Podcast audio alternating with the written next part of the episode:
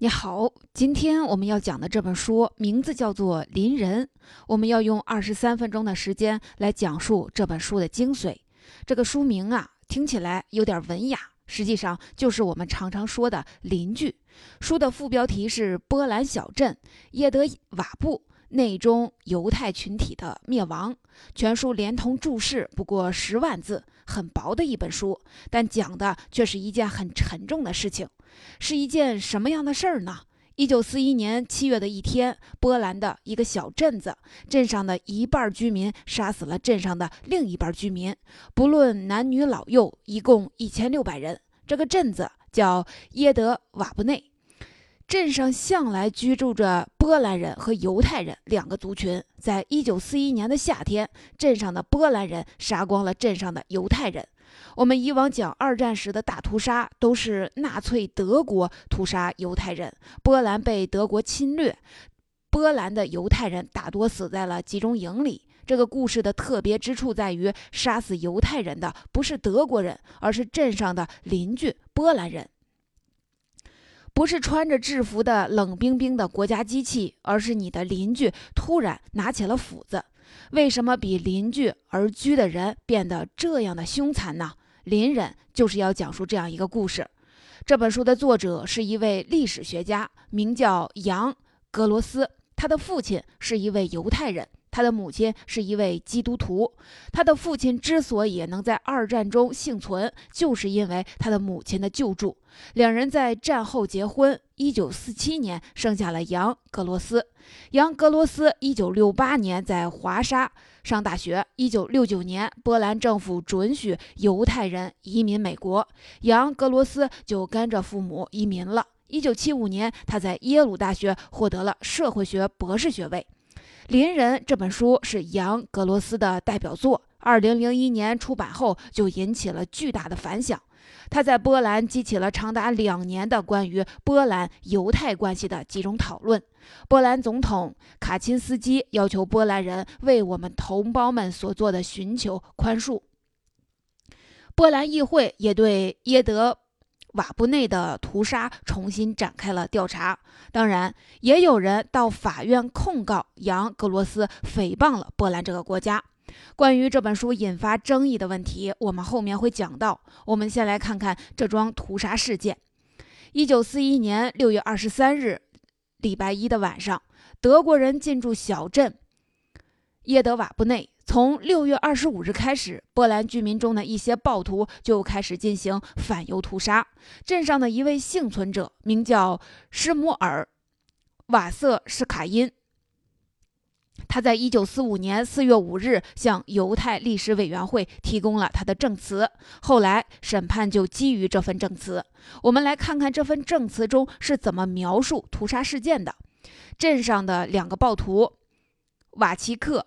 波洛夫斯基和他的兄弟米特克在犹太人的住处徘徊，其他暴徒拉着手风琴，吹着笛子来掩盖犹太妇女的哭声和孩子们的尖叫。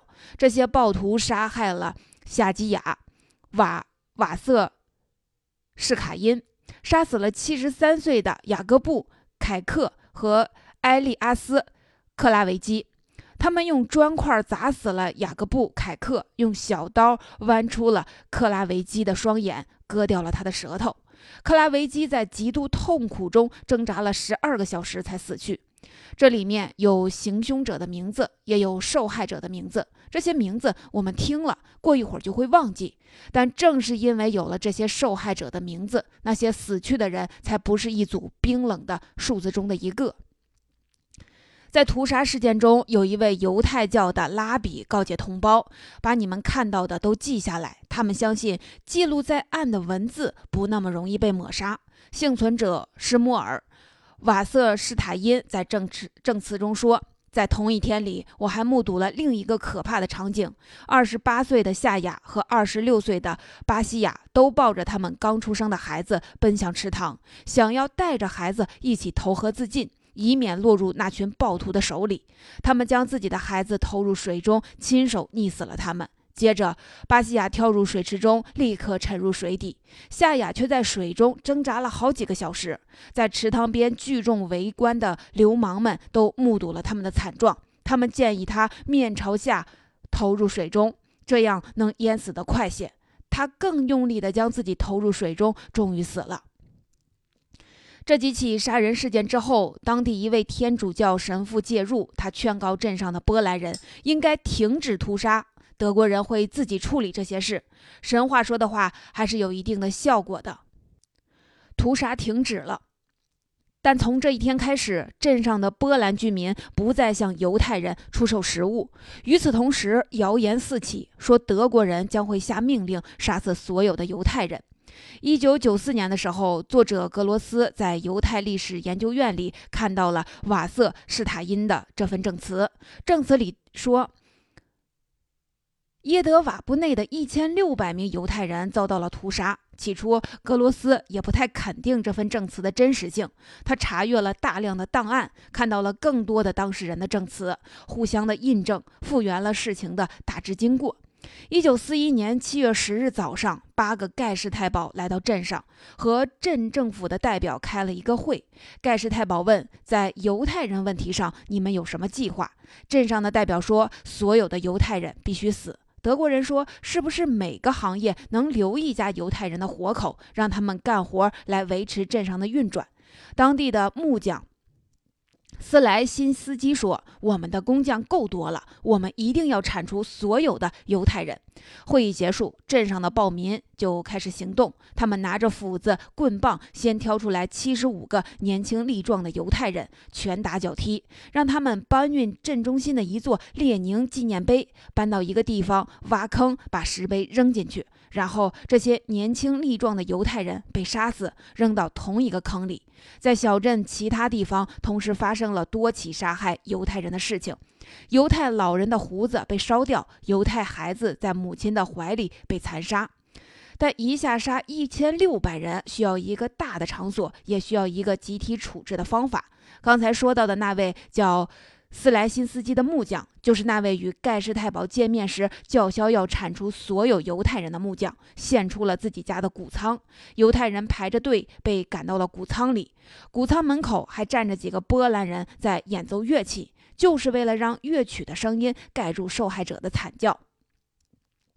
有些犹太人会反抗，但他们已经没有什么防御能力。镇上的波兰人开始搜查犹太人的家，寻找留在家里的病人和儿童。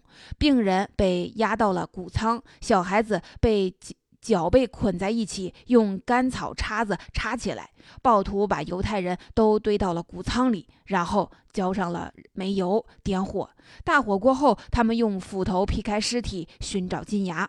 这就是一九四一年七月十日发生在波兰小城耶德瓦布内的屠杀事件。屠杀过后，尸体处理成为一道难题。德国军队忍受不了尸体散发的臭味儿，要求镇上的波兰人赶紧挖坑，掩埋犹太人的遗体。你可能会问。德国人入侵波兰是一九三九年九月的事情，这也是二战爆发的日子。可是这场屠杀是在一九四一年七月发生的，这是怎么个状况？我们来看看波兰当时的环境。在二战爆发前，一九三九年八月，第三帝国的外交部长里宾特洛普与苏联外交部长莫洛托夫签订了苏德互不侵占的条约。在这份条约中，斯大林和希特勒瓜分了苏德两国之间的土地。希特勒的军队在一九三九年九月一日侵入了波兰，苏联红军在一九三九年九月十七日跨过了波兰的东部边界。按照苏德互不侵犯条约，苏德两方在波兰划定了自己的势力范围，但哪些地方归德国，哪些地方归苏联，这不是特别清楚。小镇。耶德瓦布内在一九三九年九月被德国军队短暂的占领，但双方查看了一下条约中商定的界限，德国人发现这个地儿应该归苏联管，就退回来，把小镇交给了苏联红军。耶德瓦布内被苏联统治了二十个月，苏联派来了行政官员，包括区长、党委书记、团委书记等，一共五个人。到一九四一年六月二十二日，苏德战争爆发。在历史上，波兰是一个非常动荡的国家。三百多年前，波兰的东部边境位于斯斯摩棱斯克以东。离莫斯科只有九十英里。那时，它是除俄罗斯之外欧洲领土最大的国家。一九三九年九月之后，波兰被苏联占领的那二十个月里，发生了什么事情呢？简单来说，就是苏维埃化。立起了列宁像，精英人物被驱逐，他们的私人财产被没收，宗教事务受到打击。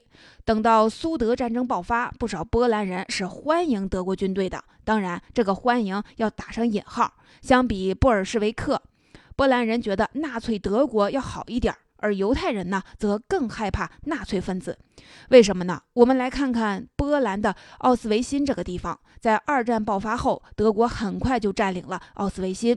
起初，纳粹把这里列为东扩计划中优先建设的城镇。打算把德国的技术和管理制度移植到这里，许多德国的企业参与到了城区的建设。奥斯维辛地区工业条件十分的便利，煤、石灰、河道、铁路一应俱全，附近还有大量廉价的波兰工人。当时世界上最大的化学公司法本，一九四一年在奥斯维辛动工建厂。公司还主导了市政建设，计划为军官还有公司的高管修建一千六百套公寓，周围还有体育馆、幼儿园、医院。但是呢，在建设的同时，犹太会堂被捣毁了，犹太人的祈祷室被改成了仓库，犹太公墓的墓碑被刨出来铺路。墓地原址上建起了纳粹党的大礼堂，德国人还修建了一样东西，就是集中营。虽然这个时候纳粹还没有大规模的清除犹太人，但他们释放出的信号非常的明显：犹太人的财产不会得到保护，犹太人的生命也得不到保护。一九四一年六月二十二日，纳粹德国和苏联开战。六月二十三日，也就是第二天，德军进入了耶德瓦布内。六月二十五日，就有波兰人开始杀害犹太人，这还只是几起零星的杀人事件。到了七月十日，耶德瓦布内的波兰居民屠杀了一千六百名居住在当地的犹太人。有证据显示，德国人并没有直接参与屠杀，但他们准许波兰人杀犹太人。在屠杀过程中，还拍摄了照片。在波兰其他的城镇，类似的事件也有发生。拉兹沃夫约有一千五百名犹太人被杀。翁索什约约有一千二百名犹太人被杀，行凶者都是当地的暴徒，都得到了德军的默许。屠杀事件过后，德国军队很快恢复了秩序，不再允许波兰人随意杀人。我们再回到耶德瓦布内，在一九四一年七月十日，有一千六百名居住在此的犹太人被他们的邻居杀死了。过了四年，欧洲战事结束。一九四五年四月五日，幸存者施穆尔。瓦瑟施塔因因提供证词揭露了这桩事件。又过了四年，一九四九年一月八日，警察在耶德瓦布内扣押了十五名男子，拘捕的人有农民、有鞋匠、泥瓦匠、木匠、铁匠，有邮差。最年长的六十四岁，最年轻的二十七岁，都是一些普通人。很多人都有家室。正是这些普通人无情地杀死了他们的犹太邻居，他们都留下了口供，但整个审讯在两周之内就完成了。一九四九年五月，一共有二十二名被告在地方法院受审，其中八人被判无罪。庭审只进行了一天，第二天就下达了判决，整个案件的审理显得有点草率。到这里呢，《邻人》这本书的事实部分就交代完了，有一些血腥的细节就不在这里重述了。作者杨格罗斯由证词入手，寻找更多的证据，找到杀人凶手的资料，揭示他们的杀人动机。整本书犹如一本侦探小说。一九四一年七月十日那一天发生的事情被一步步复原和重构。作者的叙述方式也很有技巧，在完成事实部分的描述之后，他运用自己找到的材料，还探讨了这样几个问题：人们记得什么？人们做了坏事儿，会不会还愿意记得？他们伤害了别人，此后是不是更加憎恨那些受害者？有没有集体的责任这一说？集体的责任是人人负责，还是每一个人都不用负责呢？人们有可能同时成为受害者和施害者吗？波兰人被德国欺压，他们是受害者；他们杀害犹太人，又成为了施害者。在杀害他人的时候，是不是要给别人先定一个罪名，比如通敌，比如亲苏？这些罪名能成为杀人的理由吗？我们阅读这本书，也是在跟着作者思考这些问题。其中有两个家庭故事值得说一说。我们习惯将人物分为好人和坏人，这种划分虽然简单，但也不失为一种有效的策略。我们先来看看坏人是怎么想的。在耶德瓦布内事件的审判过后，有十多个波兰人被投入了监狱。他们的妻子开始上访，申诉自己的丈夫是好人，曾经为苏联工作过，他们是蒙冤入狱的。狱中的囚犯也会写申诉材料。其中最年轻的一个被告人名叫耶约劳丹斯基，他人高马大，声音洪亮，许多证人都说他是所有被告人里最残忍的刽子手。他在申诉材料中说：“我不是德国人的帮凶，我是一个真正的波兰爱国者。为什么要把我关起来呢？”他在信中说：“他所生长的地方一直存在着波兰人和犹太人之间的斗争。战争期间，德国人在那里大肆的屠杀犹太人。他是这个案子里最年轻的被告人，他是在战前成长起来的。凭什么恰恰是他要受到最严厉的法律惩罚呢？”劳丹斯基这封申诉信是一九五六年写的，他在一九五七年二月获得了假释。这个案子里的被告人大多获得了假释。劳丹斯基的哥哥。齐格蒙特·劳丹斯基也参与了屠杀，是事发当日最凶恶的犯人之一。他在监狱中也给司法部写了一份申诉信。这份材料里，他说自己在耶德瓦布内被苏联占领之后，就为苏联内务人民委员会工作，换言之，就是给苏联内务部当特务。二战期间，苏联占领波兰的那二十个月，波兰境内也有不少反苏势力。这位齐格蒙特·劳。劳丹斯基就参与了清算反苏势力的工作。他在申诉信中说：“我是蒙冤入狱的，我一直都是亲苏的。”我们来看看这位齐格蒙特的履历。在苏联占领波兰的时候，他为苏联内务部工作。等德国和苏联开战，德国军队开到家乡，他马上就为纳粹党干起了脏活，屠杀犹太人。等到二战结束，波兰又被苏联控制，他加入了波兰共产党，表明自己的亲苏立场，说他当年是一直冒着生命危险为苏联内务部工作的。齐格蒙特·劳丹斯基的经历说明，他揣摩着这些相继掌权的吃人政体最想要的东西，试图顺应讨好当权者。苏联人来了，我先给他干。德国人来了，我看看我能为德国人干什么。苏联人又回来了，那我赶紧再给苏联人服务吧。这种生存模式要不断的适应变化的环境，当权者哪一个都不是好惹的。他们想要我干什么，我能为主子干什么，这是一场与命运的角逐。这种生存模式似乎还找不到一个恰当的短语来描述。见风使舵、趋炎附势、狗仗人势、狐假虎威，好像都不太准确。这种生存模式不是一些坏人的个人品格和心理轨迹，而是极权主义政体下一种普遍的现象，许多人都可能有所体会。我们再来看看好人的境遇。耶德瓦布内的犹太人在一九四一年夏天遭到了一场屠杀，但也有十二个人侥幸地活了下来，其中七个幸存者都躲在附近的一个小村里。维约考夫斯基一家把这七个犹太人藏了起来，一直躲到了战争结束。按常理来说，维约考夫斯基一家是好人，但他们在战后的遭遇是什么样呢？我们看看他的自述：苏联红军解放了波兰之后，这些犹太人自由了。我给他们穿上最好的衣服，让他们回家。其中一个犹太人发现家里的人全死了，愿意回来和我们一起生活，我们就把他留下了。有一个礼拜天，游击队员来了，说我们今天要铲除所有的犹太人。我们家里的那个犹太人就睡在储藏土豆的坑里。我还给其他的犹太人发去了警告，让他们藏起来。游击队员到我家里来抓人，说只要交出犹太人，就不会再来找麻烦。他们把我的妻子打得遍体鳞伤，还抢走了我家最值钱的东西。过了一段时间，又有一个犹太人来我家避难。我们商量了一下，决定逃走，到沃姆扎定居。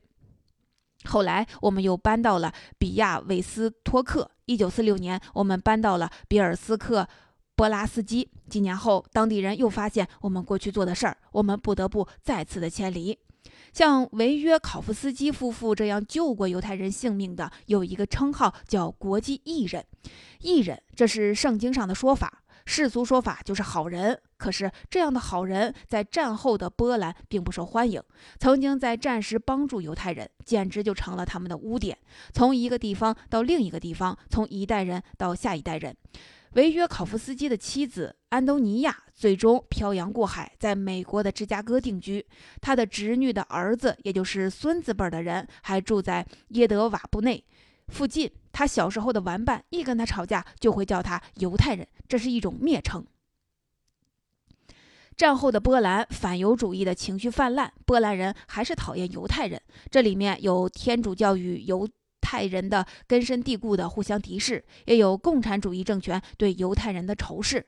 维约考夫斯基一家，还有其他在战争中救助犹太人的国际艺人，在战后都对邻居掩饰他们做过的好事儿。他们遭人痛恨，因为他们是波兰人对犹太人犯下罪行的目击证人。这一点令人难堪。这些好人的存在就是一种谴责，让那些在战时做过坏事的人感到良心不安。为什么他们不愿意光明正大的宣扬自己做过的好事呢？第一，他们怕被抢劫。在大众的想象中，犹太人都是有钱的，他们有钱又没有权利，又和大家不一样，是非我族类。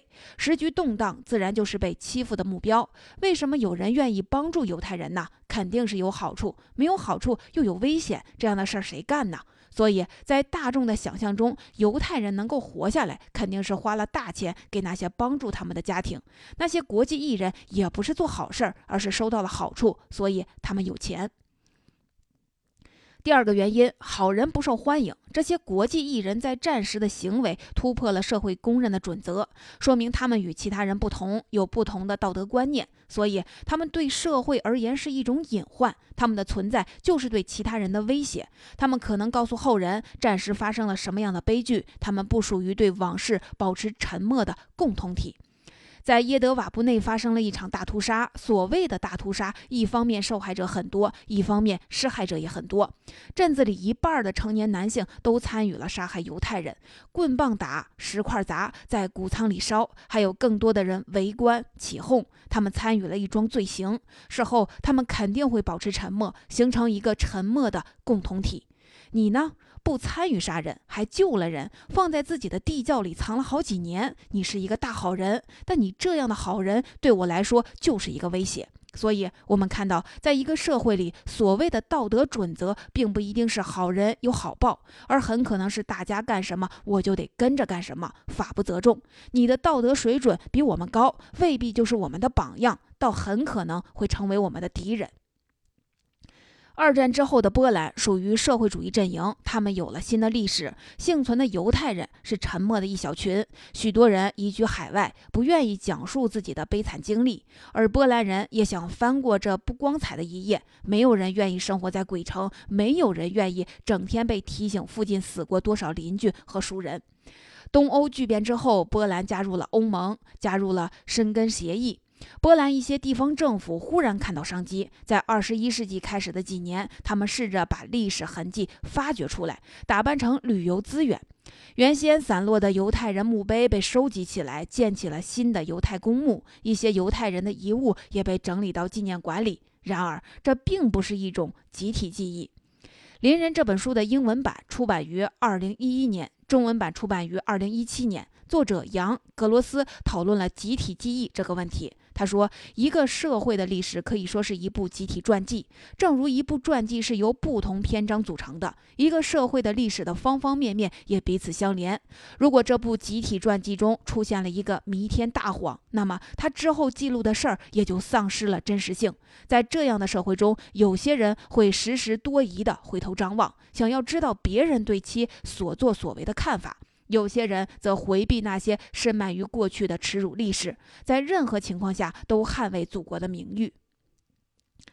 好了，我们再来回顾一下《邻人》这本书。这本十万字的小说讲述了二战时波兰小城发生的一起惨案。一九三九年九月，第二次世界大战爆发，德军入侵波兰。按照苏德互不侵犯条约，德军占领了波兰西部，苏联占领了波兰的东部。耶德瓦布内位于苏联势力的范围内，被苏联控制了二十个月。到一九四一年六月，苏德战争爆发，耶德瓦布内的波兰人开始攻击和杀害犹太人。这一年的七月十日，在得到德国军队的默许之后，当地的波兰居民屠杀了一千六百名犹太居民。这就是邻人所描述的中心事件。在这桩惨案及后来的审理中，两个家庭的所作所为有更普遍的意义。其中，坏人劳丹斯基兄弟，苏联人来了就为苏联人干活，德国人来了就为德国人杀害犹太人。等苏联人再回来，再加入波兰共产党，表明自己的亲苏立场。他们这类人的生存逻辑就是顺应时势，谁掌权就为谁效力，还要推测掌权者想要让我干什么，我怎么样能为掌权者来卖命。这是一种非常现实的生存逻辑。而好人维约考夫斯基夫妇在战时救了七个犹太人的命，等到战争结束之后，他们却被视为社会中的异己分子，不断的被迫搬家，因为他们的道德准则与社会上的大多数人是不一样的。他们做过的好事儿反而会成为他们的污点。在某些情况下，好人的存在对于普通人来说就是一种威胁。二战是人类历史上非常残酷的事实，数以千万的人面临生命中的极端状况。在那种极端状况下，每个人都会有自己的生存逻辑，每个都会有自己的道德准则。而在战争过去之后，每个人也都会有自己的记忆。作者杨格罗斯说，战争过去六十年后，波兰人还是不愿意承认，他们一方面是纳粹的受害者，另一方面也参与了对波兰犹太人的迫害。作者说：“我们必须面对国家的失败与黑暗的历史。作为一个国家，我们只能有一个集体传记，我们只能有一部历史。”